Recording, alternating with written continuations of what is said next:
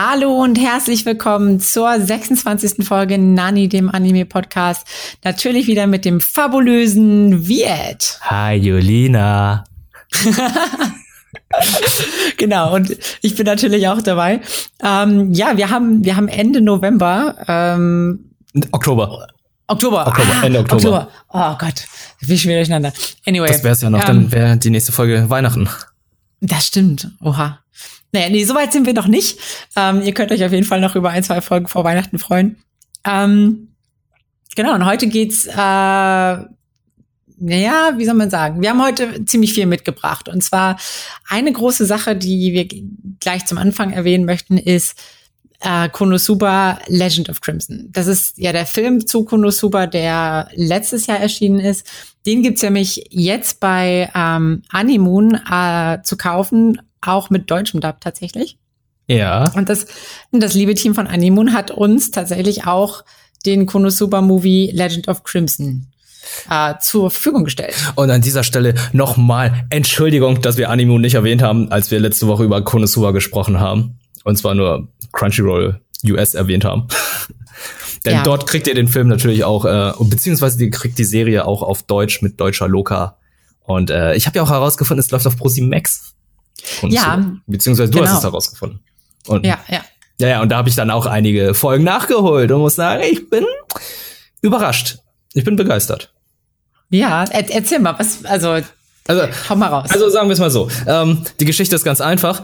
Du hast mir gesagt, wird, ähm, also Konosuba ist vom Meme-Level ungefähr so stark wie Jojo und ich dachte, okay, say no more und habe dann angefangen, Konosuba zu gucken, weil ähm, ich sehe ja die ganzen Memes. Ich kenne die Aqua-Memes, aber ich habe keine Ahnung, wer es ist. Ich kenne die ganzen äh, Megumi-Memes, ich habe keine Ahnung, wer das ist. Und äh, mittlerweile muss ich sagen, ich sehe das Internet mit anderen Augen. Ich verstehe langsam. Ich verstehe es. Meine Augen wurden geöffnet. Mein Sharingan ja. ist erschienen. Es ist, äh, oh mein Gott. Es ist, äh, es ist eine sehr amüsante Isekai-Serie. Es ist eine Parodie, glaube ich, eher zu ja. den ganzen Isekais, vor allem Sword Art Online. Weil äh, Kazuma halt wirklich so der, auch im Film, nehme ich mal kurz was vorweg, auch immer sagt, ah, jetzt beginnt endlich meine Phase, meine, äh, meine Harem-Phase oder so. Ich dachte so, ah, ja, ja, ja, ja, das ist ja auch genauso bei Sword Art Online, was ja auch irgendwie schon so ein Harem-Anime ist, über ähm, ja. Kirito. Ich hasse Kirito.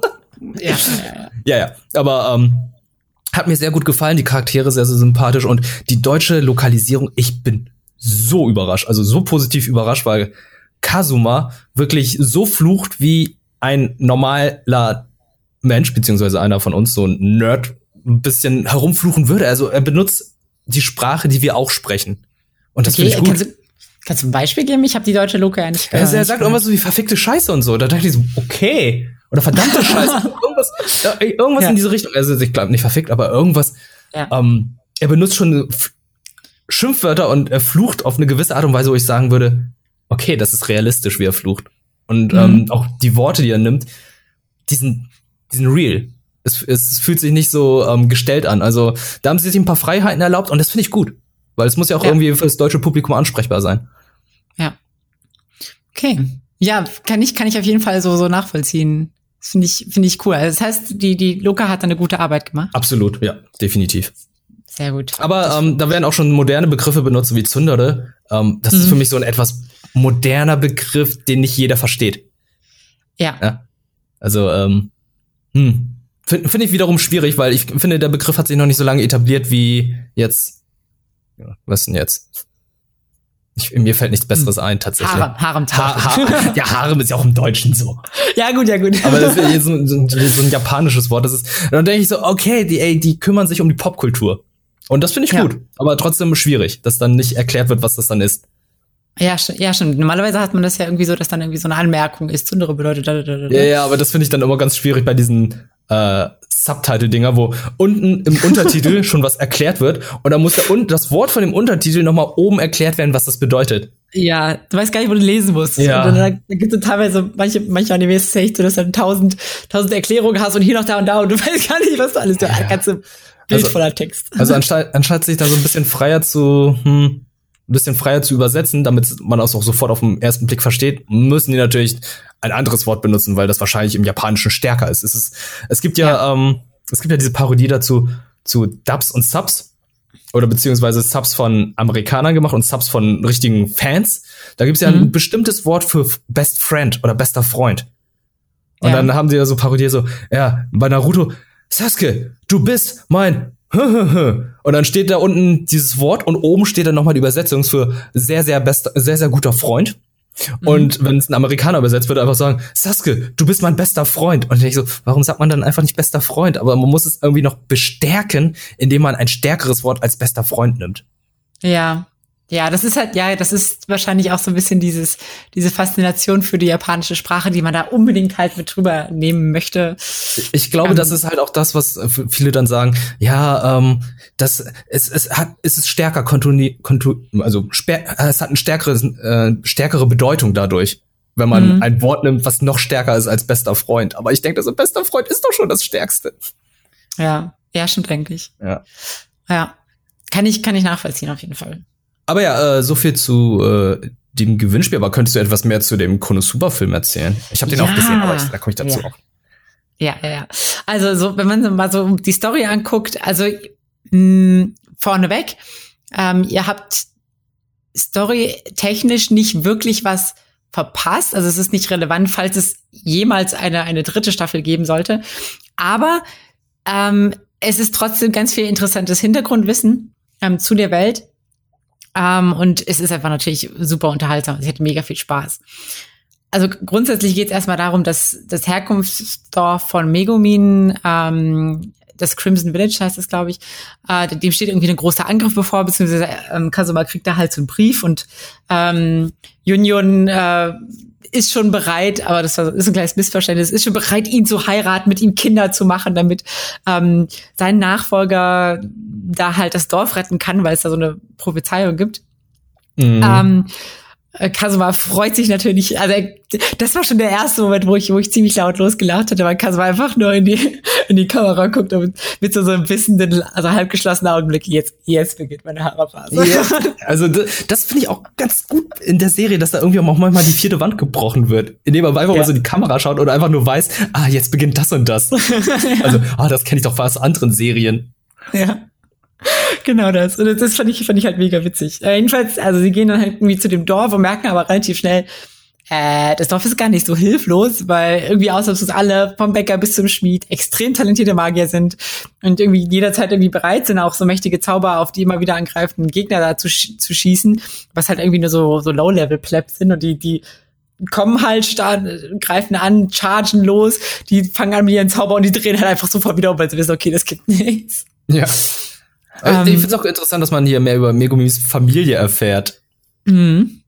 Das, Auf jeden äh, Fall. Dass dann die eigentlich in sehr ärmlichen Verhältnissen aufgewachsen sind, sie eine kleine Schwester hat äh, und sehr, sehr gierige Eltern hat. Oh ja, oh ja. Ähm, ja, genau. Im Verlauf der Story kommt dann halt auch noch dazu, dass äh, sie auf einen Gegner treffen, der aber quasi gegen die Magie da immun ist und sie müssen dann halt herausfinden, ähm, sie, sie müssen halt irgendwie einen Weg finden, ihn zu besiegen, aber da würde ich sagen, spoilern wir jetzt nicht weiter. Das äh, könnt ihr herausfinden, wenn ihr den Film selber mal anseht. Mhm.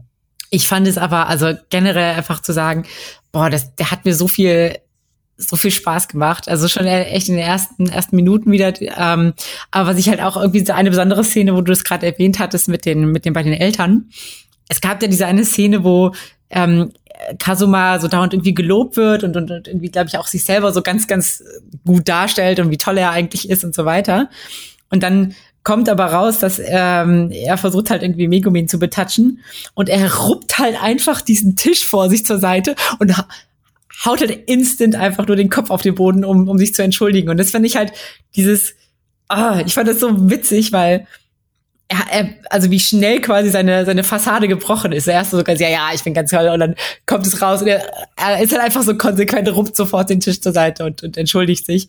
Und da muss ich auch sagen, das ist so ein bisschen, vielleicht ist es so mein Detailverliebtheit, aber dieses zur Seite ruppen von diesem Tisch war halt so schön flüssig animiert. Es war halt nicht so einfach, er flippt ihn so weg und ist äh, quasi in, in, zwei oder drei Frames, sondern es ist so, also man sieht so richtig, er beugt sich da vorne, greift den Tisch, ruppt ihn zur Seite und das hat unglaublich, also für mich unglaublich viel zur Komik von dieser Szene irgendwie auch beigetragen. Das fand ich, fand ich richtig, witzig und schön. Das haben ja generell ähm, Filmumsetzungen von Anime ja an sich, dass äh, die Animation einfach besser ist als die Serie an sich. Da mhm. fließt da ein bisschen mehr Budget rein. Ähm, mir hat die, ähm, der Film auch gefallen. Es waren halt einfach, ich will mal sagen, drei, vier Folgen, die äh, zusammengepackt wurden. So hat es sich angefühlt. Aber ähm, handlungstechnisch hat es irgendwie nicht vorbei äh, weitergebracht. Also man weiß halt jetzt nur ein bisschen mehr über Megumi, was ich ganz okay mhm. finde, weil ich glaube, sie ist auch so einer der Charaktere, von dem man nicht so viel weiß in der Serie. Außer nur, dass sie, ja, ich gehöre zu den Crimson-Dämonen und ich habe mein Skill-Level auf äh, Explosionen gemacht, weil Explosionen geil sind. Ja. und äh, ich, ich finde es einfach nur sehr, sehr cool, wie, wie die Entstehungsgeschichte der Crimson-Dämonen ja. ist. Das hat mir ja. sehr, sehr gut gefallen und ähm, ja, es, ist, es gibt auch so ein Easter Egg dazu. Ähm, der Konami-Code wird eingegeben. Mehr sage ich in dem Fall nicht. Und ja. äh, ja, es sind sehr viele lustige Easter Eggs dabei. Es äh, hat mir auch sehr, sehr gut gefallen. Ja, also echt im Großen und Ganzen richtig, richtig gut. Und ähm, wenn ihr jetzt auch so ein bisschen ähm, Blut geleckt habt, dann habe ich äh, gute Nachrichten für euch. Denn äh, wir verlosen tatsächlich den Legend of Crimson äh, Movie, Super Movie, also als Mediabook sogar. Und das heißt, da sind zwei Poster mit dabei. Es gibt extra Videomaterial, ähm, wie zum Beispiel so Interviews mit Synchronsprechern. Und wir werden dazu am Montag, den 2.11., äh, einen Tweet raushauen. Also ähm, genau, bleibt, bleibt da auf jeden Fall äh, on guard, mehr oder weniger. Und das Gewinnspiel geht dann zwei Wochen. Das heißt, bis zum 16.11. habt ihr dann Zeit, da teilzunehmen. Und der Gewinner kriegt dann eben äh, den Konosuba Movie von Animoon zugeschickt. Cool. Das ist nice. Dies ist ja, nice. Ja. Vielen Dank um, auch nochmal an Animoon. Kleiner Tipp noch von mir an, wenn ihr jetzt den Film kaufen werdet oder beziehungsweise ihr einer von euch den Film gewinnt, guckt nicht in das Booklet wenn ihr ja. den Film habt. Man guckt erst den Film und dann guckt erst in den Inhalt. Das habe ich zumindest gemacht, zum Glück, weil ähm, der Film, also das Booklet spoilt schon ein bisschen den Film. Ja, ich habe ich hab auch, also ich habe tatsächlich es andersrum gemacht und habe so, hab so in das Booklet reingeguckt, das war, oh, was gibt's denn hier schönes? Ich dachte so, hä, was, was, ist, was ist das denn? So, so wer ist das? Ja. Und war das ein bisschen irritiert und hinterher dachte ich so, ach, ah ja, ah ja. Ah ja, ja, ja, ja. Aber sonst noch generell zu Konosuba, ich, ich muss auch sagen, ähm, da ist ja auch sehr viel Fanservice. Das hattest du ja beim letzten Mal gesagt. Aber der Fanservice ist in dem Fall, finde ich, nicht so schlimm wie in vielen anderen Animes tatsächlich, weil hier ist es irgendwie bewusst mhm. ähm, auf lustig gemacht. Und bei anderen ist es halt so, oh yeah, horny boys and girls, hier haben wir was für euch. Und so. Das ist halt so, ähm, ich weiß nicht. Mm, einige Sachen, die stören mich natürlich, die Jiggle-Physik ein bisschen. So, das ist ein bisschen ja. zu übertrieben, wo ich denke einfach so, Alter, in dieser gesamten Welt, die armen Frauen, ich, äh, ich schenke dir ein BH. ja. Aber, aber ansonsten ähm, trägt das, glaube ich, sehr gut zur Komik. Also ja, zur Comedy. Ja. Und äh, ähm, ja, gibt es auch noch einiges Fanservice, zum Beispiel mit, mit Darkness. Also, holy shit. Das ist eine Nymphomanin, oder? Ja. Also, ähm, ja, schon. Sie ist halt, ja. Ja. Die, die heißt Go to Horny Jail. ja, Go to Horny Jail. Also, ähm, ich, ich weiß nicht, hatte ich noch nicht so viele Serien gehabt, wo ich sagen würde, okay, ähm, dieser Fanservice, der ist schon sehr, sehr witzig. Als äh, es gibt ja dieses cringy auch noch, diese cringy, komische ja. äh, Fanservice. Ist hier in dem Fall nicht so, weil ähm, die restlichen Charaktere auch sehr lustig sind. Und ja, alles andere auch. Und ähm, das ist halt nur so, okay, das ist dann auch noch witzig, aber nicht unangenehm witzig. Ja, da würde ich auch vollkommen dir zustimmen. Ich finde, also ich bin ja auch, was Fanservice angeht, sehe ich das auch immer so ein bisschen teilweise kritisch. Ähm, aber bei Konosuba ist es halt wirklich einfach, dadurch, dass es auch vielleicht so ein bisschen überzeichnet ist mhm. und aber auch selber so ein bisschen thematisiert wird und, und, und parodiert wird. Ja. ich, dadurch ist es, hat halt Komik und ist halt vollkommen okay. Ist gleich so wie bei Interspecies Reviewers. Genau. Weil genau. Da, da ist es ein festes Element, aber da alles rundherum, rundherum, äh, so aufgebaut ist, ähm, finde ich das irgendwie auch in Ordnung. Dann passt es auch zum Kontext. Ja. Es ist ja irgendwie auch eine Parodie zu zu allen anderen Isekais. Wenn man bedenkt, mhm. so wie Sword Art Online ist. Ah oh Gott, ich habe immer dieses Negativbeispiel Sword Art Online. Es tut mir leid. Ähm, ja aber wenn wir gerade schon bei einem Film gewesen sind, ich habe auch einen Anime-Film gesehen, eine Serienumsetzung. Nee, nicht Serienumsetzung. Also es ist ein Film zu einer Serie und zwar ist es Hunter Hunter Phantom Rogue. Ne? Auf Ja. Netflix kann man den haben. Beziehungsweise kann man den gucken. Ähm, ja, wie soll ich sagen? Die Handlung ist eigentlich recht schnell erklärt. Äh, Kurapika hat einen Brief bekommen, beziehungsweise hat einen alten Kameraden aus seinem Dorf getroffen, der angeblich ausgerottet ist, der Dorf, das ist sein Dorf, und alle Kameraden eigentlich tot sind. Und äh, trifft diese Person und im nächsten Moment verliert er seine Augen. Das klingt sehr merkwürdig. Ja. Und jetzt. Aber die, äh, also genau, das glaube ich, muss man als Hintergrund wissen. Kurapikas Augen, die waren die nicht irgendwie rot oder die von seinem Dorf, die hatten irgendwie so eine spezielle Farbe. Und Genau, ich glaub, deswegen wurden die ähm, gesammelt. Genau, äh, Kurapika ist halt einer der. Oh Gott, jetzt müssen Leute Hunter Hunter gesehen haben oder gehört haben. Äh, könnt ihr in dem, oh, ich weiß gar nicht in welcher Folge, da rede ich noch über Hunter Hunter. Ist ein guter Anime. Ähm, es geht darum, dass Kurapika in einem Dorf aufgewachsen ist, in dem die Leute purpurrote Augen bekommen, wenn sie ein bisschen emotional reagieren. Weshalb Ach, der Kur Kurta-Clan. der Kurta-Clan, genau. Und ähm, die sind halt heiß begehrt bei Sammlern. Und äh, deswegen wurde sein Dorf irgendwann überfallen.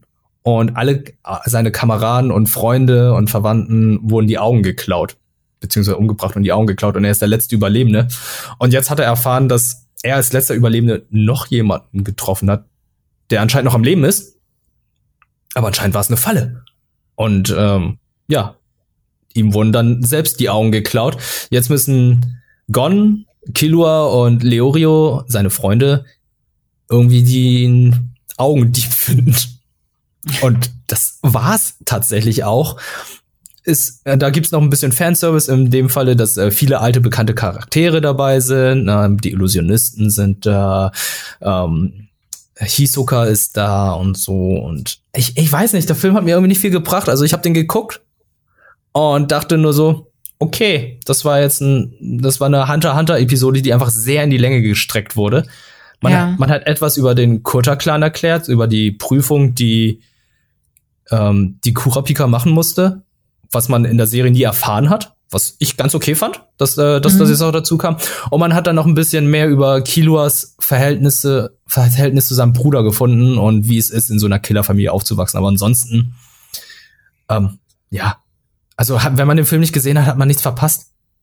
Ja, Und ja würde ich auch so sehen. ja, ey, kann man machen. Also wenn man gerade so ein bisschen, bisschen mehr Fleisch auf für Hunter Hunter braucht, dann kann man sich die Serie jederzeit an, den Film jederzeit anschauen, weil ähm, tut einem nicht weh, aber gibt einem auch nicht viel. Und ich finde, das ist ein bisschen schade bei solchen Anime-Filmen, Mhm. weil man muss ja irgendwie Kanon bleiben. Deswegen wirken die alle immer wie Filler, sehr sehr große Filler. Ja. Das ist Wird- bei Konosuba Ja. ja eigentlich nicht anders. Das, das stimmt, aber da fällt es halt irgendwie, oder da ist es halt nicht so schlimm, finde ich, weil, äh, weil es an sich ja, also es, es geht ja eigentlich bei Konosuba auch nicht so richtig um die Story so an sich, sondern es geht ja eigentlich mehr um, um die Situationen und so. Deswegen funktioniert das ja ganz gut, glaube ich. Mhm. Aber bei so, bei so Story-basierten Serien ist es halt echt teilweise schwierig. Ja, ähm, der Film bietet auch nicht coole Kämpfe an, muss ich sagen. Oder irgendwas, wo du sagst, Alter, das ist ein Kampf, den gucke ich mir gerne nochmal an. Oder ein Moment oder irgendwas, irgendwas Episches, weil ich vergleiche das dann mit dem äh, My Hero-Film. Äh, Mhm. My Hero Academia Two Heroes war das, glaube ich. Der, der bietet der Story eigentlich auch nicht viel, weil es eigentlich auch irgendwann zwischen Staffel 1 und 2 oder zwischen, zwischen Staffel 2 und 3, ich glaube zwischen 1 und 2 ist das, äh, abspielt. Und alles, was da passiert, wird in den Serien nicht mehr erwähnt. Es ist total belanglos. Ja. Aber es gibt am Ende diesen einen Kampf, wo ich aber sage, der ist aber cool umgesetzt mit so Action, Musik, Epicness und so weiter. Da passt einfach alles zusammen. Und dann denke ich so, ja, okay, das ist, das ist schon wiederum geil. Aber der Rest braucht man irgendwie nicht. Ja, Ist nett. Ist einfach nett für Leute, die einfach mehr von haben möchten. ja. Das ist ja auch okay. Ist okay. Das ist auch vollkommen in Ordnung. Ne? Das ist ja, ist ja optional. Man kann man ja gucken oder nicht. Muss nicht. Ja. Ja, soll ich mal weitermachen? Ja, aber was soll man unbedingt gucken? Erzähl. Äh, ich wollte jetzt eigentlich gerade mit einem weitermachen, der nicht so eine krass. Ah, okay, okay. Ich wollte, ich wollte gerade den Isekai-Train noch ein bisschen weiter. Oh, der Isekai Train, der hört nicht auf. Train. Der Isekai-Train hört nicht auf, aber ich glaube, er für mich hört er bald auf. Also, Ja, aber Okay. du suchst die auch aktiv raus, ne? Es gibt hunderte Ja. von Animes und du suchst dir trotzdem immer einen Isekai raus. ja, muss halt, also, ah, es spricht mich halt auch irgendwie an. Aber, also, um welchen es jetzt konkret geht, das ist ähm, Kuma Kuma Kuma Bär. Sorry. ja. Warte. Übersetzt heißt er eigentlich Bär, Bär, Bär, Bär. Bär, Bär. Genau. Bär, Bär, genau. Bär, Bär. Gott, okay. Ähm, den gibt's auf Wakanin zu sehen. Es ist ein Season-Anime, der jetzt rausgekommen ist. Es sind jetzt, glaube ich, vier Folgen sind draußen schon. Ich habe die ersten drei gesehen. Und ja, es ist wieder ein Isekai. Und ähm, es geht halt irgendwie um das, also die 15-jährige Juna und ich glaube, die hat irgendwie, also entweder ist ein Wirtschafts- oder Tech-Genie auf jeden Fall, die hat eine sehr, sehr, sehr erfolgreiche Firma. Die ist so erfolgreich, dass sie ihre ganze Lebenszeit irgendwie in Online-Games verbringen kann und sich um nichts kümmern braucht. Ähm, praktisch hätte ich auch gerne. Mhm. Ähm, aber eines Tages weiß sie halt irgendwie in einer ihrer Games auf, die sie spielt und kann sich eben nicht mehr ausloggen. Ha, Sword Art Online, wer hätte es? Na egal. Also, ne, so, so, es ist, also du merkst schon, ich bin so ein bisschen kritisch. Anyway, der einzige, aber auch wirklich so, der, der absolut einzige Kniff in diesem Isekai ist, dass in dieser Welt, ähm, in der sie da gefangen ist, trägt sie halt einen Bären-Onesie und hat halt so zwei Bärenhandpuppen. Und die sind halt ein massiv overpowertes Equipment, deswegen behält sie die auch mehr oder weniger. Ähm, es wird aber natürlich von den Bewohnern der Welt eher so ein bisschen argwöhnisch betrachtet. So, sie haben keine sonderlich hohe Meinung von ihr, denken so, hä, was ist denn los mit ihr? Warum trägt sie so komischen Kram?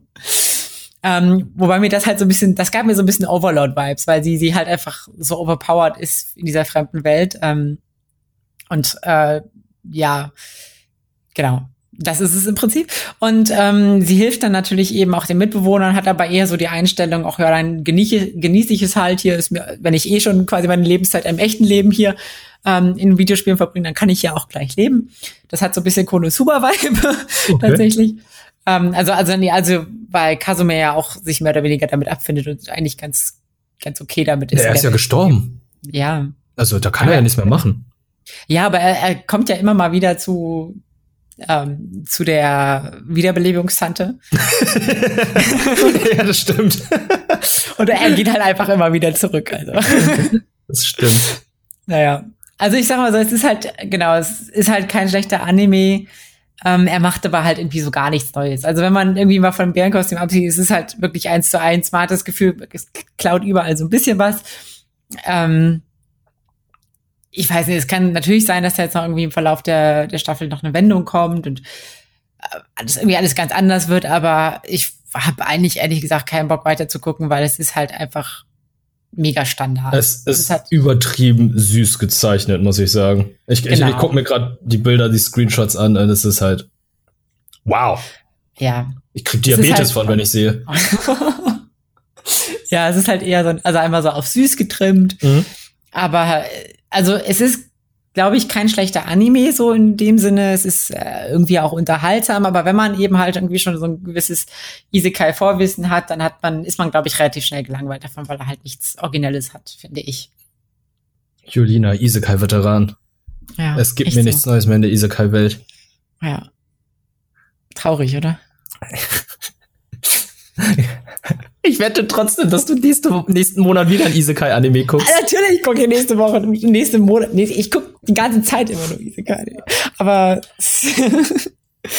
ich, ich habe die, ich hab die Hoffnung, es gibt vielleicht noch andere Isekai-Anime. Aber guck, vielleicht, vielleicht nächste Season wieder. nächste Season. Aber keiner von uns hat tatsächlich diesen Monat irgendwie Halloween-mäßig sich was angeschaut, so was in Richtung Horror geht, oder? Doch, schon. Hast du? Ich habe zwei Sachen gesehen, beziehungsweise angefangen, mehr oder weniger. Mhm. Es gibt ja einmal dieses äh, Higurashi, no, keine Ahnung, uh, When the Cicades Cry. Und das ist jetzt, da ist jetzt diese Season die dritte Staffel von rausgekommen.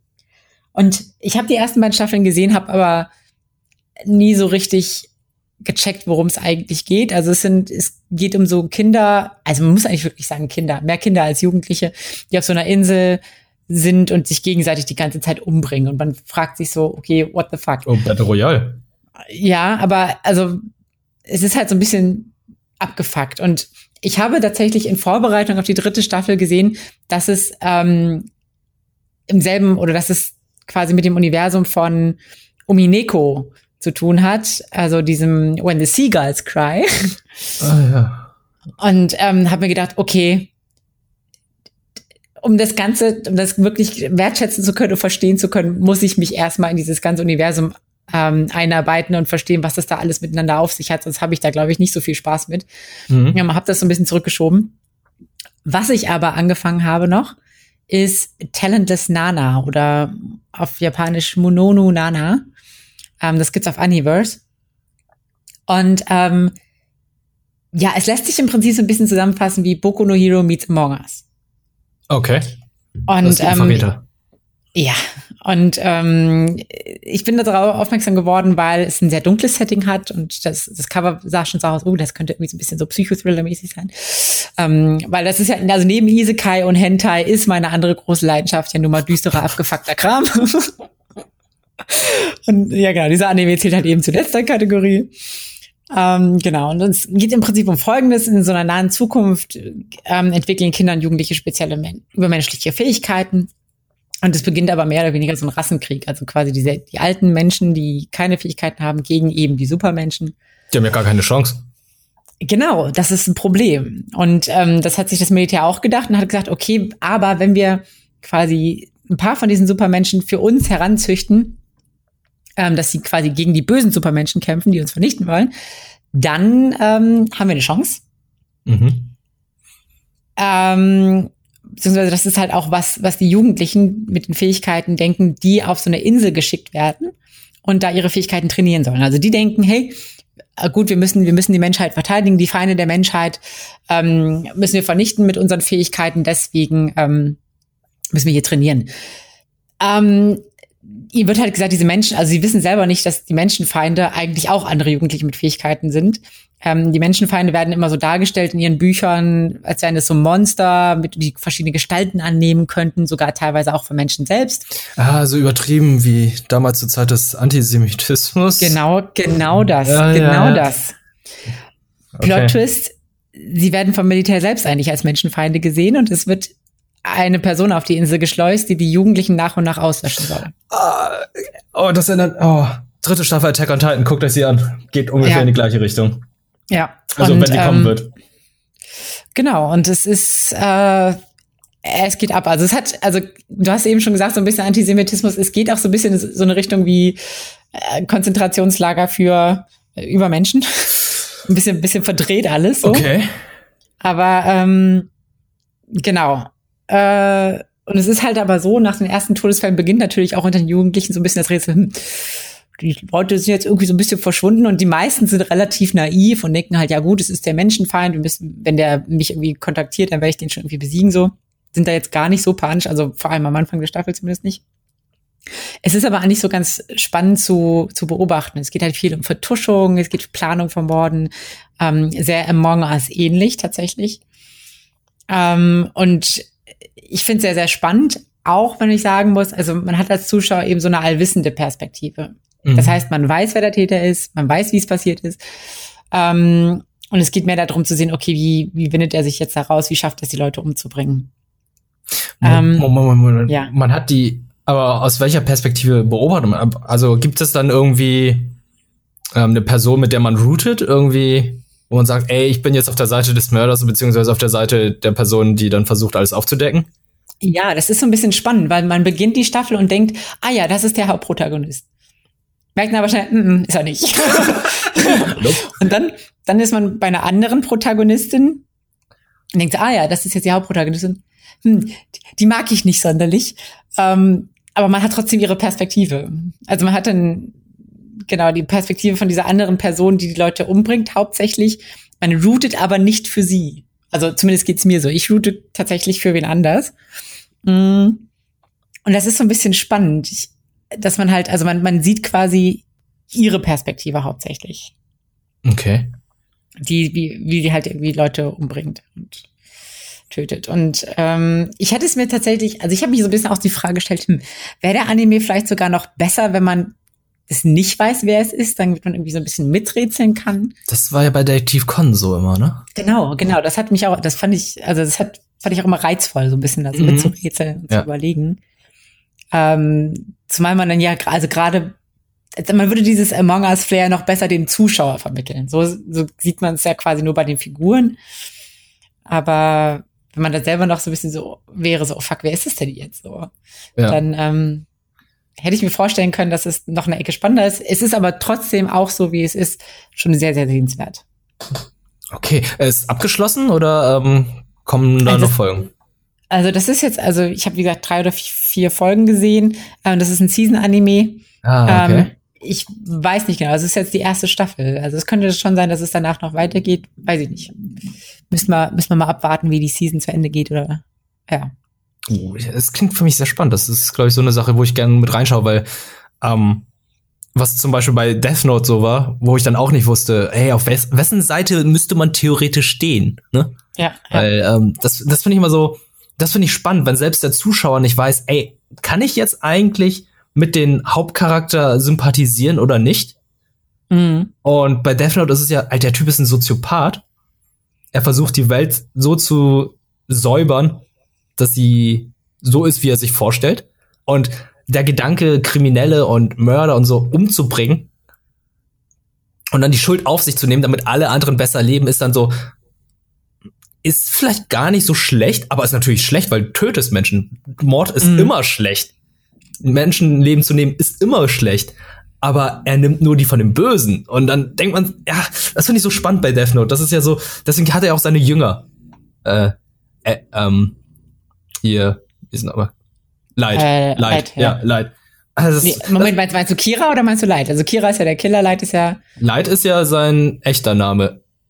Und Light ist ja. Light Yagami, stimmt. Ja, und deswegen, das war für mich immer so spannend, weil ich immer so, und ich wusste, ah, er ist so Held, nein, Anti-Held, aber ich- er muss gefangen werden, El, fang ihn doch mal endlich und so, fass ihn, er muss ge- gestoppt werden, das kann nicht sein, dass er machen kann, was er möchte. Da war ich auch immer so zwiegespalten, da wusste ich halt nicht so, was richtig, was falsch ist und ähm, war dann auch dementsprechend immer gespannt, wie es in nächster Folge aussieht und dieses Gefühl habe ich gerade auch, als du jetzt über die Serie gesprochen hast, wo man halt nicht weiß so, ja, richtig, falsch, hm, Mhm. ist, ist nicht so einfach manchmal.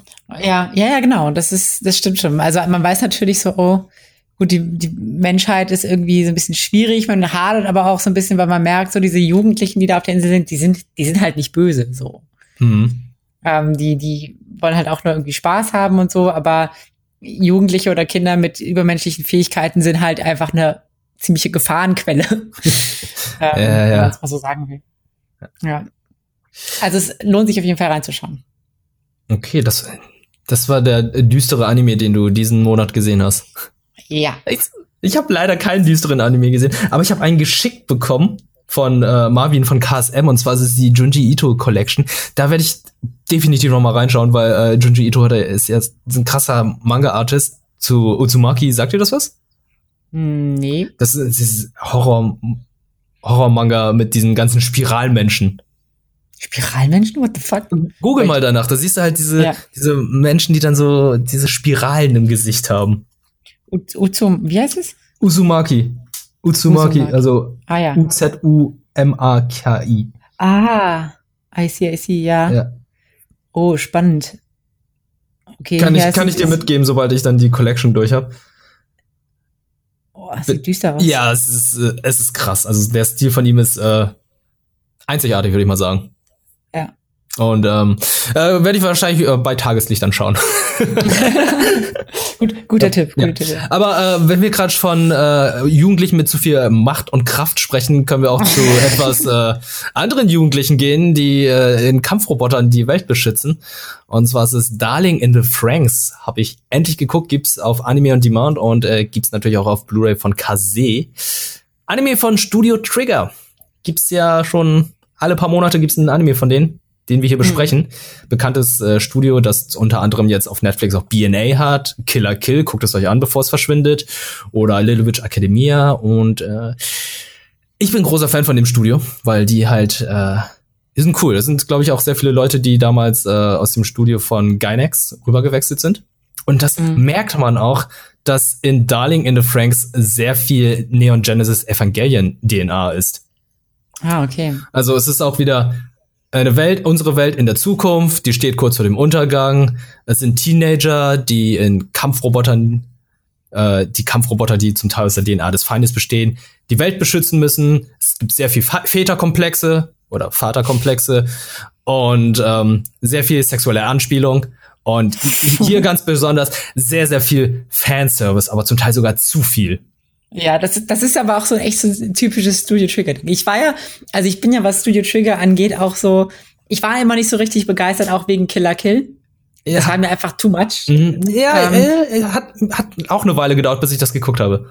Ja, aber bei Brand New Animal fand ich das tatsächlich gar nicht so. Brand New Animal fand ich sehr, sehr gut und ähm, nicht so fanservice-lastig. Ja, mir kommt es auch vor, Studio Trigger ist irgendwie so in zwei aufgeteilt. Es gibt die Horny-Abteilung und es gibt die nicht so Horny-Abteilung. Okay, und das Darling in the Franks ist definitiv aus der Horny-Abteilung, oder? Horny, ja, es geht definitiv in die Horny-Abteilung. Weil, ähm, äh, äh, ich, ich weiß gar nicht, wo ich damit anfangen soll. Also, ähm, fangen wir erstmal mit der Story an, dann besprechen wir danach in die Horny, den Horny-Teil. Ja, ja. Ähm, also wie gesagt, es ist äh, in der Zukunft ist es halt so, dass die gesamte Welt irgendwie fast wie eine Wüste ist, weil der Mensch durch äh, Terraforming die Welt ein bisschen verändert hat und äh, die restlichen Teile der Menschheit, die sind jetzt so auf fahrenden Kolonien unterwegs, die einfach gigantisch sind. Und dann gibt's dann halt diese Kinder, die dann extra auserwählt werden, um diese Franks zu benutzen das so heißen die Max, die dann die Kolonien beschützen. Und zwar sind diese um, mm, Kreaturen und Monster, die kommen, die kommen aus der Erde und greifen die Kolonien an. Und die versuchen dann halt in diesen Franks die Menschen zu beschützen. Äh, das Besondere ist, diese Piloten sind überwiegend Jugendliche. Es sind Teenager, die dann von klein auf aus einem Heim, bestimmten Heim, dann rausgesucht werden und äh, dann für diesen für dieses Training dann ausgebildet werden. Und es müssen immer zwei Piloten in einen dieser Macs. Also wie bei Pacific Rim. Ja, dass da so zwei Piloten in mhm. einem Mac sind, damit jeder dann halt eine Körperhälfte des Macs bedient. Bei Pacific Rim war es so. Bei Darling in the Franks gibt es eine andere Prämisse, die dann in den, Letz in den letzten paar Folgen erklärt wird, wo ich einfach nur denke, okay, das ist eine sehr interessante Erklärung, weil, jetzt kommt es, immer ein männlicher Pilot und ein weiblicher Pilot.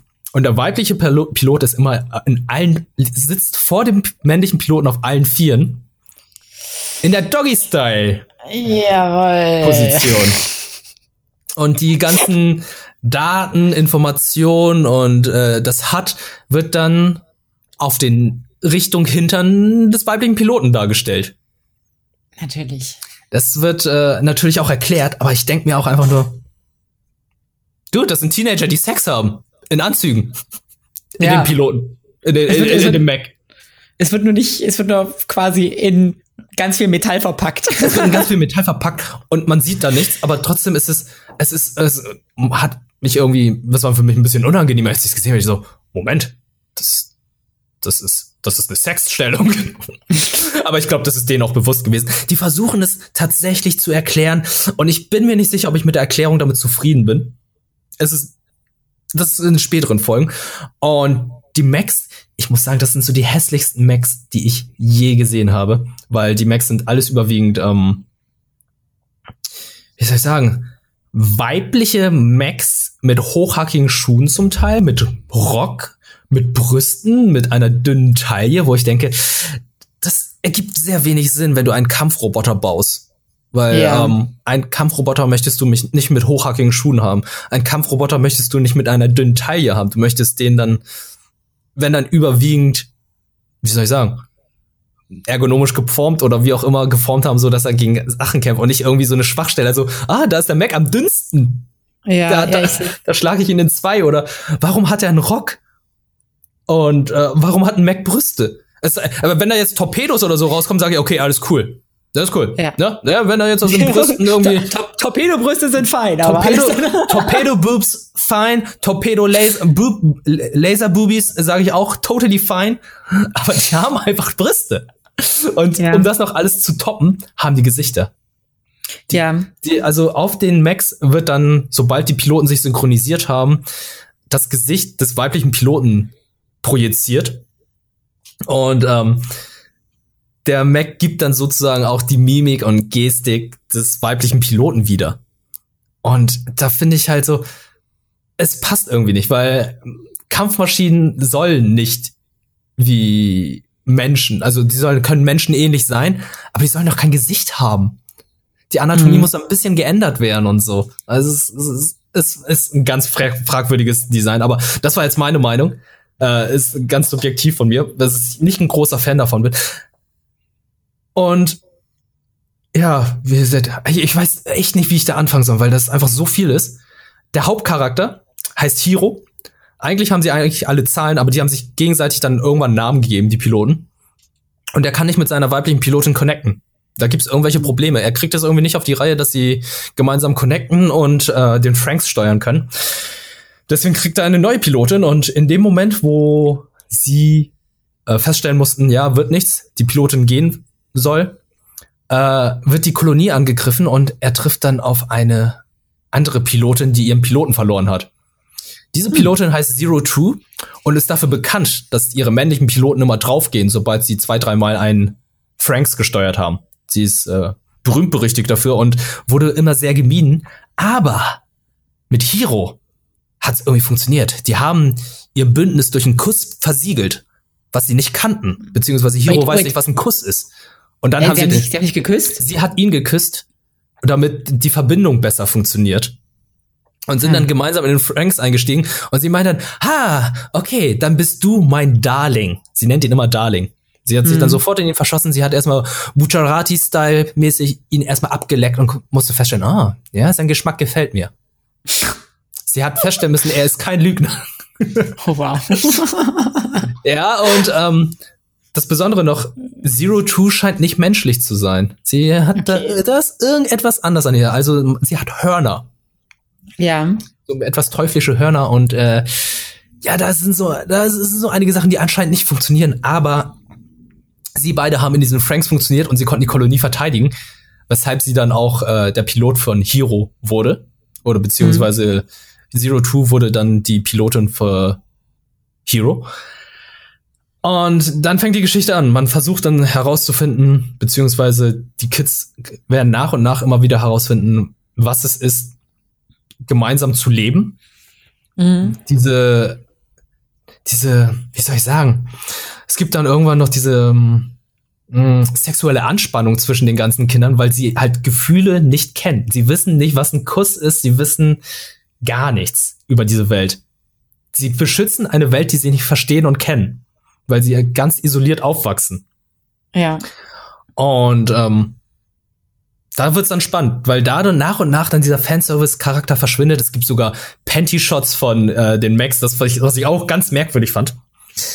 Und äh, sobald dieser Fanservice nach und nach wieder verschwindet und man die Welt erfährt, äh, herausfindet, wie diese Welt funktioniert, ähm, warum diese Kreaturen kommen, erscheinen und die diese Kolonien angreifen, wird es interessant. Es ist eine sehr coole Welt an sich und es kommt ein Plot-Twist nach dem nächsten. Also es sind Twists, die, die gehen nicht 180 Grad, die gehen einfach darüber hinaus. Also das, das wirst, du wirst nie im Leben darauf kommen, zum Teil. Mhm. Und ähm, die kommen nicht nur ein, der kommt nicht nur einmal, das kommt mehrmals. Und der Anime hat dann plötzlich eine ganz andere Atmosphäre. Es ist dann fast ein anderes Genre zum Teil. Okay, krass. Und ähm, das, das fand ich dann echt faszinierend, weil ich dachte so, okay, jetzt wird es die ganze Zeit Mecha-Kämpfe geben, so im Stile von Neon Genesis, weil einfach sehr viele Parallelen vorhanden sind. Es gibt, es gibt halt diesen Vaterkomplex, von dem ich dir gerade erzählt habe. Den gibt's ja bei, der ist ein großer Bestandteil bei Neon Genesis Evangelion. Shinji möchte irgendwie Aufmerksamkeit von seinem Vater, aber hat irgendwie ein schweres Verhältnis zu seinem Vater. Und bei den Kindern ist es halt so, die machen alles für Papa. Die sagen mhm. es auch immer. Die sagen da so, ja, wir müssen Papa stolz machen. Und Papa ist ein Kollektiv von mehreren Menschen. Okay. Also es sind nicht einzelne Personen, sondern es sind mehrere Menschen. Und äh, diese Parallelen die gibt es immer wieder. Dann gibt's dann dieser Stampede-Modus in den in dem Max, der dann auch einfach so ähnlich aussah, fast eins zu eins übernommen aus Neon Genesis Evangelion. Also mir kam es eher vor, dass Studio Trigger sich gesagt hat, ey Leute, wir haben Bock, unser eigenes Neon Genesis Evangelion zu machen. Aber mit mehr Sex. Mit mehr Sex. Ja. Mit mehr Sex, mit mehr Fanservice, mit mehr Waifus. Und hm. ähm, ja, das, das, das hat mich ja erstmal ein bisschen in den Kopf gestoßen, weil ich einfach nur dachte, ah, das ist aber doch ganz schön frech, wie die es machen. Aber dann gehen sie doch wieder in eine andere Richtung, ähm, was ich ganz gut fand. Weil für mich kommt es so, fühlt es sich so an, als wäre es Neon Genesis in einem Paralleluniversum. Es ist, die ja. Welt geht unter und die Welt muss von Jugendlichen in einem Kampfroboter beschützt werden, aber geht in eine andere Richtung. Das ist ungefähr so, als würde sich eine Timeline splitten. Und das fand ich sehr mhm. interessant. Und die Erklärung, warum äh, ja, ja, zwei Piloten in einem da so funktionieren, das, ja, dass es dann später so kam und äh, diese, diese Kinder, ah, es ist alles, man darf einfach nicht zu viel sagen. Es wird so viel gespoilt jetzt, wenn ich das sage. Ich, ich bin jetzt, ich bin jetzt so ein bisschen hin und her gerissen. Also eigentlich dachte ich mir so am Anfang, so als von deiner Erzählung, dachte ich so, ah, nee, das musst du dir jetzt echt nicht geben. Ja. Aber je mehr du erzählst, desto mehr interessiert es mich. Ja, das war für mich halt so, ich habe ähm, die Serie angefangen und hab ja den Tweet rausgehauen und meinte so, okay, es ist wie Pacific Rim und Neon Genesis Evangelion, aber äh, bisschen mehr Fanservice. Und haben mir dann sehr viele geschrieben, guck die Serie zu Ende, guck weiter, bleib dran, weil es ist eine sehr gute Serie und ich muss feststellen, es ist eine gute Serie am Ende. Also äh, es ist an einigen Stellen sehr, sehr kitschig, aber es ist an einigen Stellen auch sehr deep. Mhm. Und ähm, deswegen hat es mir auch gefallen. Das sind halt das, was ich jetzt eben gesagt habe, das sind so viele Sachen, die mich so sehr aufregen. Aber man muss da rüber hinausschauen, damit okay. die Serie dann auch äh, gut wird. Also es lohnt sich quasi, aber man muss, man muss schon so ein bisschen Energie reinstecken. Man muss Energie reinstecken, definitiv. Und ähm, Zero Two scheint ein sehr beliebter Charakter zu sein, weil ähm, ja, darauf wollte ich auch tatsächlich zu sprechen bekommen, weil sie ist ja also wenn man so Pillowkissen, also diese äh, Waifu-Pillows anguckt, dann ist sie ganz oben mit dabei. Ich glaube, sie ist äh, tatsächlich so ein beliebtes Design. Sie ist, ähm, hm, sie hat was von einem Succubus, muss ich sagen. Ja, ja, sie ist, sie ist so eine, so eine, so eine Evil Waifu. Ja, sie ist eine Evil Waifu, weil wenn man so bedenkt, wer die Waifu bei Neon Genesis Evangelion war, das war ja, ich, meiner Meinung war es Rey, das war halt die introvertierte, ja. das stille Mädchen mit den blauen Haaren und nicht die ja. zundere äh, Asuka mhm. ist Zero Two wirklich so die andere Seite der Münze. Sie ist ganz anders. Sie ist extrovertiert, sie ist wild, sie ist laut und sie ist äh, anhänglich. Und ich glaube, mhm. das ist so eine Sache, die, die sie vielleicht zur Top-Tier-Waifu 2018 gemacht hat. Ich weiß ja. es nicht, weil ich habe dir davon erzählt. Ich habe mir mal so äh, auf Google mal diese diese äh, diese Suchergebnisse angeschaut auf YouTube, wo dann welche Waifu am meisten gegoogelt wurde und Zero Two schießt ja wirklich über alle hinaus 2018. Ja. Also ich muss aber auch so ganz ehrlich sagen, was, was willst du halt, also es, okay, da muss ich jetzt mal so ein bisschen ausholen. Also so als, als männlicher, äh, sexuell interessierter Typ, was kann es geiler geben, geileres geben als ein Charakter, der total besessen von dir ist, aber gleichzeitig auch irgendwie sexy, aufreizend, ähm, ja, auf sich zugeht, ähm, aber du ganz sicher weißt, sie ist anhänglich, sie wird mir nicht fremd gehen. Das ist ja, das ist ja die Ultimate Combo, weißt du, jemand, der Ultimate Combo. Aufreizend und ah. aber auch treu. Hm, aufreizend und treu. Ja, treu ist ja sehr, sehr wichtig, ne? Ja, ja, ja.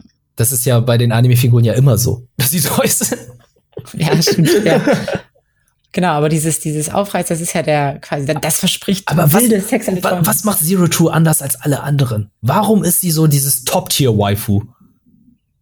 Ich glaube, ich glaube, es ist tatsächlich dieses Extrovertierte, weil, also zum Beispiel, wenn man bei, bei ReZero guckt, ähm, die, die äh, Rem, Rem, die ist ja ganz schüchtern. Die hat ja eher dieses Jungfräuliche, was auch beliebt ist bei manchen Leuten, weil sie dann das Gefühl haben, okay, sie haben sie vielleicht noch mehr so für sich und können was auch immer.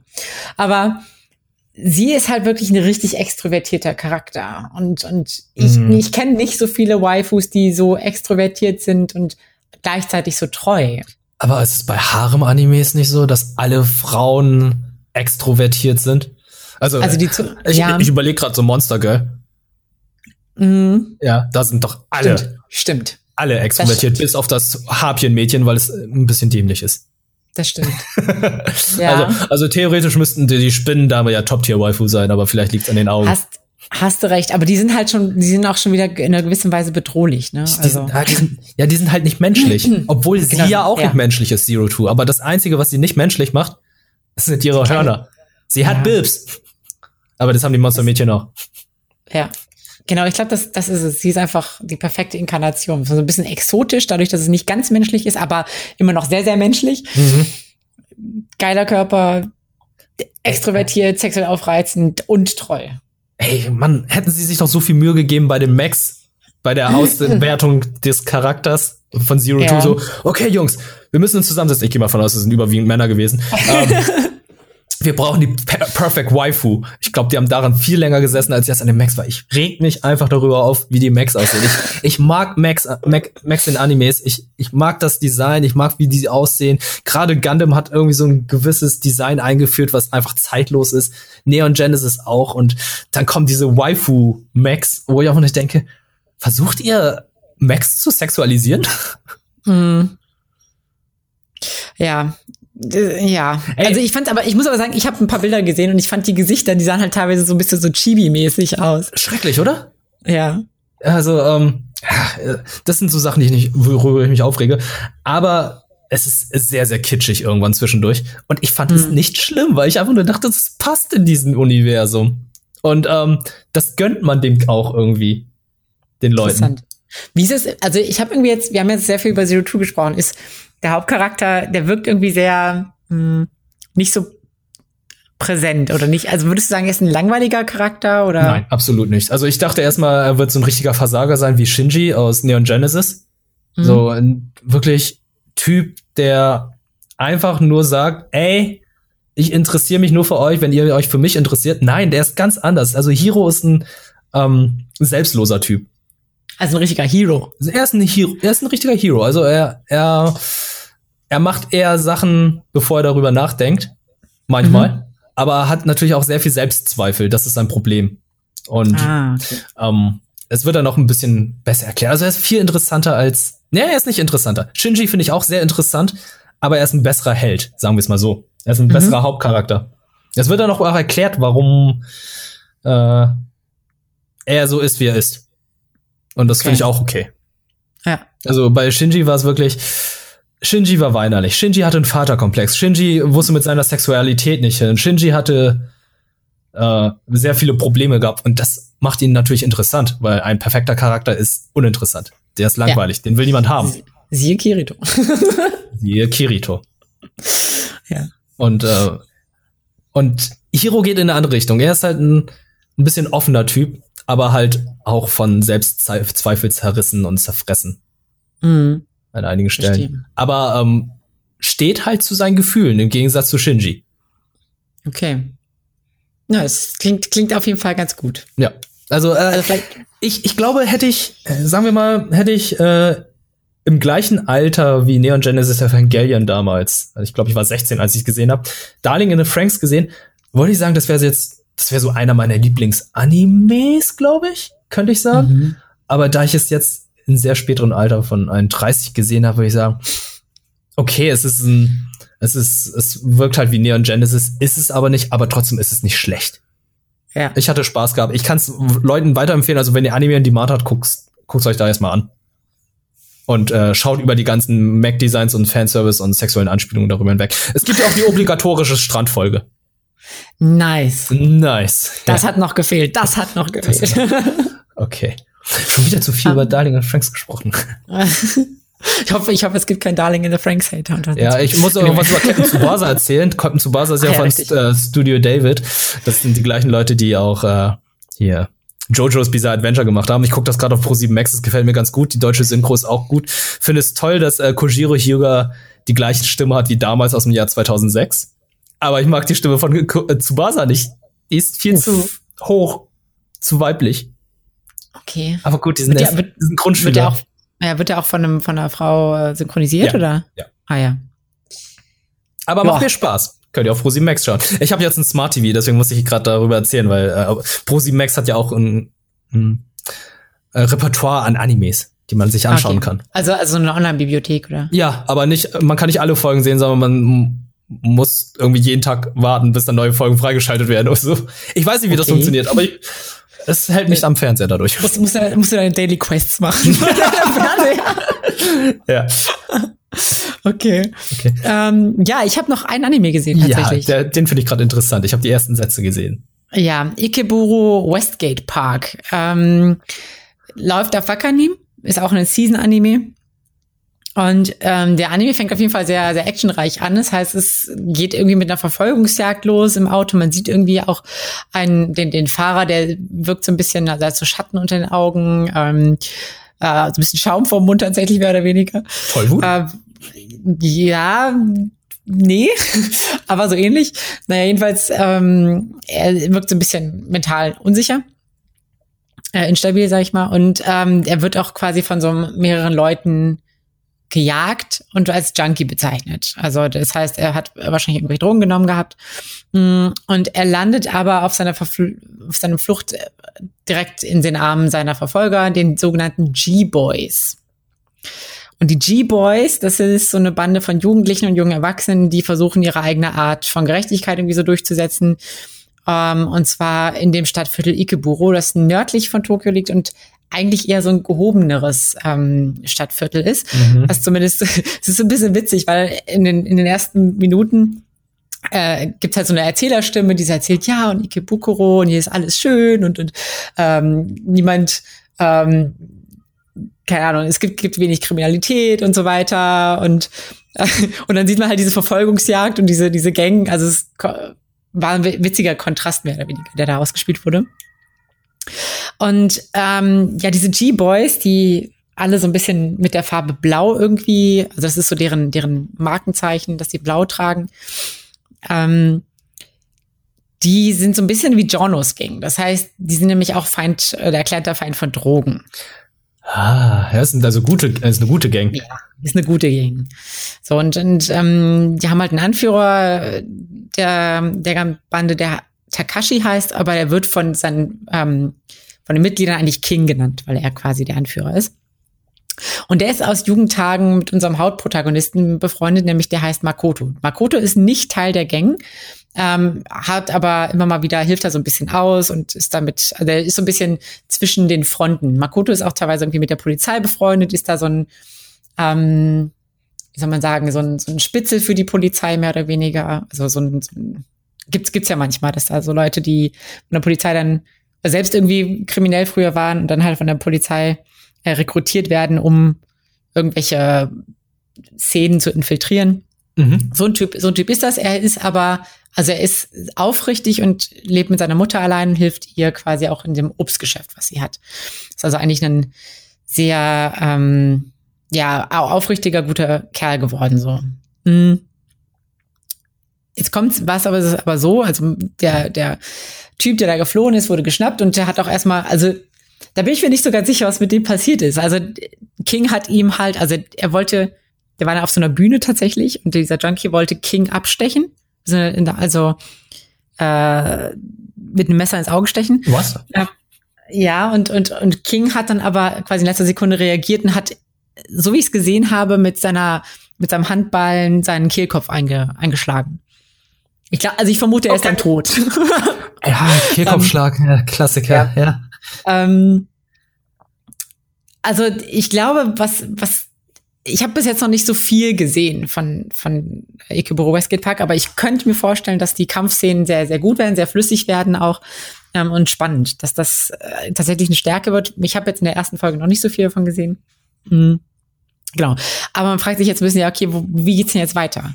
Mhm. Ähm, es gab während dieser Verfolgungsjagd ähm, die Mutter von einem Kind, die angefahren wurde von dem Junkie. Und das Kind hat, eigentlich muss man sagen, das ist ein bisschen frühreif, hat es quasi in so einem kindlichen Racheversuch versucht, das Hauptquartier der Drogenverkäufer anzustecken, so aus Rache. So, ich habe meine Mutter angefahren. Also Moment, jetzt, wo ich drüber, drüber nachdenke, macht es überhaupt keinen Sinn. Woher soll ein Kind wissen, dass die Mutter von einem Junkie angefahren wurde, wo die Junkies quasi ihren Stoff herbekommen und dann auch noch den das Quartier von denen anzünden. Das äh, klingt es, ein es ergibt gerade wenig Sinn, aber äh, ja. ja. Anyway. anyway. anyway. Das war so, ist so die Prämisse. Und die landet aber durch diesen versuchten, äh, durch das Versuchen des Brandlegens da, äh, Brandstiften, landet sie bei King. King bringt sie zu Makoto, also unserem Hauptprotagonisten, und der soll sich so ein bisschen äh, um sie kümmern, lässt sich auch sehr schnell für ihren Fall erweichen, versucht da irgendwie äh, diesem Drogenhandel, der quasi auch ursächlich dafür war, dass dieser Junkie da auf der Flucht war, versucht das zu bekämpfen. Ähm, tatsächlich schaffen die das auch in der ersten Folge. In der ersten Folge wird der Drogenhandel äh, zerschlagen. Der, mhm. der Typ wird, also man sieht so ein bisschen, wie diese G-Boys agieren. Die haben halt ganz viele Leute überall, ähm, können halt sich auch überall rumschleichen, mehr oder weniger dadurch, dass sie so präsent und unauffällig sind, weil es einfach nur Jugendliche sind ähm, konnten dann in diesem Geschäft, also der, der Drogenhändler hat quasi so getan, als würde er Duft und so Kräuteressenzen verkaufen, konnten dann aber seine, seine, sein Cannabis, also es ist ziemlich deutlich Cannabis, Cannabis quasi im Laden verstecken ähm, und die Polizei konnte dann direkt folgen quasi und äh, den hochnehmen. Ähm, also es ist so ein bisschen so, so halblegal. Also die, die G-Boys machen quasi, die arbeiten schon mit der Polizei zusammen, machen aber quasi die Arbeit, die die Polizei nicht machen kann. Mhm. Und ähm, genau, in der ersten, ersten Folge schaffen sie es auch tatsächlich, den Drogenhandel da von diesem einen Händler äh, lahmzulegen. Aber es wird deutlich, okay, da steckt noch eine ganze Bande hinter, eine ganze, ganze Mafia vielleicht sogar. Weil der Drogenhandel ist ja nicht immer nur so eine, so ein Einzelding, das ist ja oft irgendwie organisiert, weil die müssen ja auch irgendwo herkommen. Ja. Und genau, darauf wird es dann wahrscheinlich hinauslaufen, auf so eine Art Banden-Mafia-Krieg. Ähm, ich habe, wie gesagt, erst die erste Folge gesehen. Es klingt, also es wirkt aber alles sehr spannend. Ich finde es auch ganz interessant. Der Zeichenstil ist so ein bisschen ähm, besonders. Erst, also es sind eher so weiche und nicht durchgehend gezeichnete äh, Linien. Also es ist eher so wie die, wie die frühen 2000er Anime, wenn man sich irgendwie erinnert an Ghost in the Shell zum Beispiel oder so. Also so eher so, auch nicht so, nicht so super krasse Farben, so grell, sondern ein bisschen, ähm, es wirkt so ein bisschen matter. Ähm, Finde ich echt gut. Ich habe die einzigen Bedenken, die ich habe, ist ein bisschen, dass es inhaltlich teilweise nicht düster genug ist, um irgendwie realistisch oder plausibel zu sein. Weißt du, was ich meine? Also nicht also ich fand das Szenario, was von dem mir jetzt erzählt hast, klang bisher alles sehr realistisch. Ja.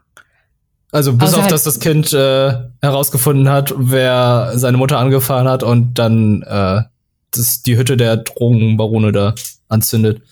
Ja. Ja, ich, ich habe halt so, ich habe halt so ein bisschen die, die Befürchtung, dass, also, äh, also Makoto nimmt zum Beispiel auch die, die, das Kind mit auf die Mission, wo sie da untersuchen, ähm, also wo sie sich quasi in das Lager von diesem Drogenbaron schleichen, wo ich mir so denke, ja gut, das würde jetzt halt irgendwie keiner, kein verantwortungsvoller Mensch machen. Okay. ähm, und es, es, es läuft, also es lief alles so ein bisschen zu smooth, weißt du? Es ist so, keine Ahnung, aber vielleicht, vielleicht wird das auch noch anders. Es ist ja nur die erste Folge.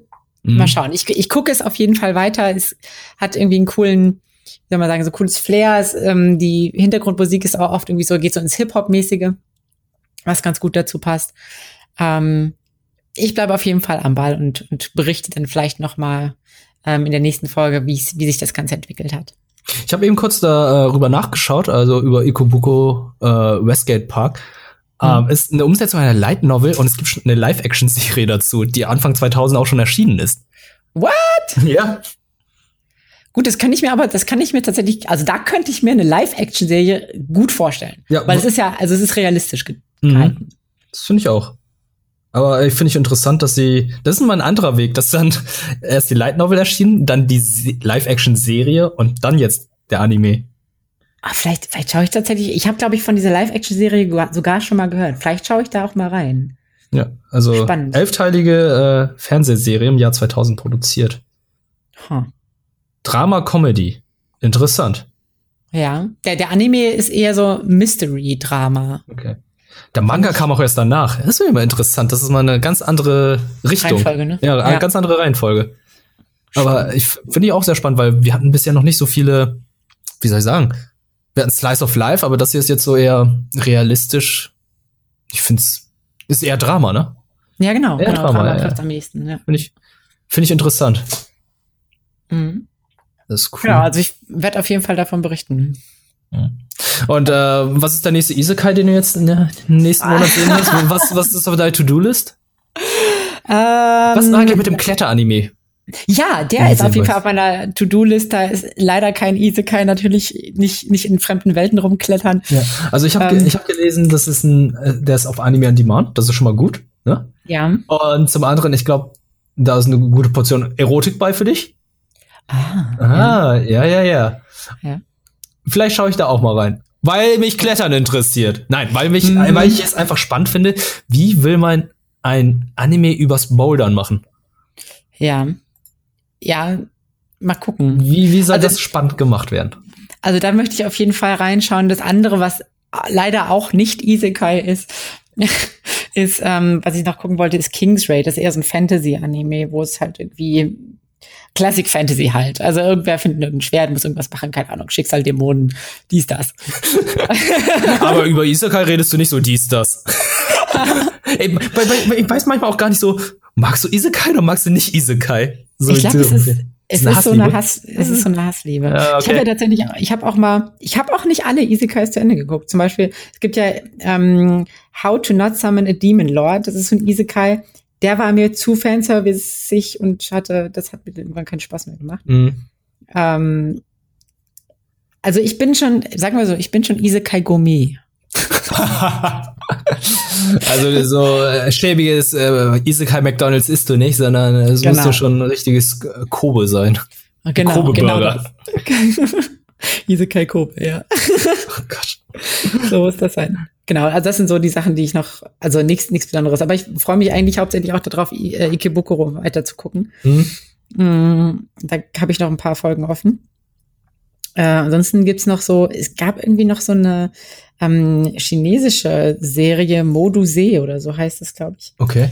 Ähm, da geht's, das klingt auch so ein bisschen psychomäßig, irgendwie mit äh, ich weiß nicht genau, worum es geht, ehrlich gesagt, aber es hat, es hat irgendwas mit der Psyche zu tun. Das, das Cover sah irgendwie so ein bisschen Ghost in the Shell mäßig aus. Ich wollte da mal reinschauen. Hm. Ah, apropos Ghost in the Shell, ich habe ja auch den Film jetzt äh, vor einiger Zeit noch mal gesehen.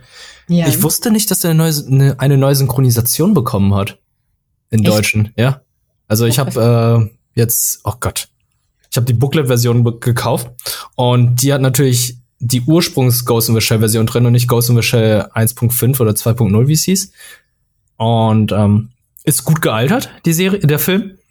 Aber bei der neuen Synchronisation haben sie dem Hauptcharakter Major eine recht hohe Stimme gegeben, die sehr dem Japanischen ähnelt. Mhm. Aber ich meiner Meinung nach nicht wirklich zu dem Charakter passend finde. Ja, ich finde, eine tiefe, tiefe Stimme passt zu ihr super gut. Ja. Oder die, die Original, die ich kenne, zumindest auf jeden Fall. Also die aus der deutschen Version, die ich kenne. In der japanischen Version, ich habe mal kurz umgeschaltet, weil ich wissen wollte, warum sie jetzt äh, die Synchronisation nochmal geändert haben. Ähm, ja, sie hat eine recht hohe Stimme und es kann sein, dass bestimmt einige Worte in der alten Fassung nicht richtig ausgesprochen wurden. Das kann es vielleicht sein. Aber ansonsten fand ich die deutsche Lokalisierung schon vollkommen in Ordnung. Hm. Fand ich also kann man sich nicht beschweren. Ich glaube, ich finde es auch gut, dass ich die alte Version noch gekauft habe, weil kennst du die 1.5 Version von Ghost in the Shell vom Film? Mm, nee, tatsächlich nicht. Ähm, es geht darum, dass äh, die den Stil ein bisschen geändert haben. Es wurde alles ein bisschen beiger. Die haben zum Beispiel die Shelling-Scene, wo der Major zusammengebaut wird, haben sie ja. CG gemacht. Also es ist nicht mehr gezeichnet, nee. zum Teil. Nee. Schade. Ja, deswegen ist ja jetzt die Ursprungsfassung nochmal erschienen die alte Fassung und nicht diese neue Fassung, die im Jahr 2008 erschienen ist. Die war ja. Ja. Uff, äh, guck dir mal die Vergleichsvideos dazu an, da denkst du auch so, warum macht ihr sowas? War, wieso? Ja. Warum schlechter machen? Warum schlechter machen? Es ist doch schon so gut gewesen, wie es ist. Ja. Und ich bin auch gerade so ein bisschen im Ghost in the Shell Trip, denn ich habe den zweiten Film tatsächlich nicht gesehen von Ghost in the Shell. Äh, ich ich habe bestimmt auch noch irgendwelchen irgendwelchen noch nicht gesehen. Ich habe einen, glaube ich, gesehen. Äh, aber ich weiß nicht, welchen das, welcher das war jetzt. Ich komme da immer so ein bisschen durcheinander. Ja, ich habe jetzt die Standalone-Komplex-Serie komplett noch bei mir hier liegen. Die hatte ich vor einigen Monaten gekauft. Vielleicht schaue ich da hm. mal für den nächsten Monat mal rein. Ja. Guter Plan. Guter Plan. Geil. Ja, das war's dann auch schon tatsächlich für heute, ne? Mhm. Also eigentlich ja. viel zusammengekommen. Ist eigentlich viel zusammengekommen, auf jeden Fall. Und genau, ihr erfahrt auf jeden Fall ja, genau, denkt an das Gewinnspiel. Das mhm. erfahrt, erfahrt ihr auch auf Twitter, wie es da weitergeht. Ähm, genau, und hoffe, ihr habt auch so viel Spaß mit Konosuba, wie wir den hatten. Ich hoffe doch, ich hoffe doch. Ja. Also ey, ich finde, Konosuba gehört tatsächlich, wie du es gesagt hast, man, man muss es gesehen haben, damit man die ganzen Memes versteht. Zur ja. Popkultur. Ja, ja, ist mittlerweile echt, echt so. Ja. Ja, ähm, und genau, schön, dass ihr euch auf jeden Fall wieder die Zeit genommen habt, und zugehört habt. Ähm, wie, hast du noch was hinzuzufügen? Äh, ja, morgen ist Allerheiligen, äh, einen schönen Allerheiligen Sonntag. okay, Und, genau. Äh, ja, heute ist gerade Reformationstag, wo wir es gerade aufnehmen. Also, ja. Ähm, ja, bleibt gesund, bleibt zu Hause, äh, hört Podcast und äh, habt Spaß mit damit. Und guckt Animes. Ja. Guckt Anime, genau. Ja, und ähm, freut euch schon auf die nächste Folge, die dann äh, Anfang Dezember, nee, Anfang, doch. Anfang Dezember. Anfang Dezember. Ja. Anfang Dezember erscheinen wird. Und macht natürlich fleißig beim Gewinnspiel mit. Vielen Dank und macht's gut. Tschüss. tschüss.